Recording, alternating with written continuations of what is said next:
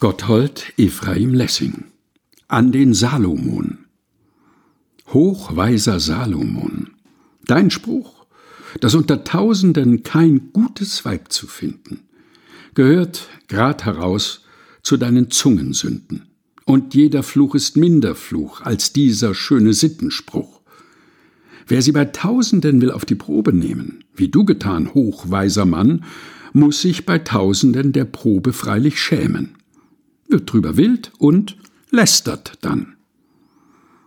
Gotthold Ephraim Lessing an den Salomon gelesen von Helga Heinold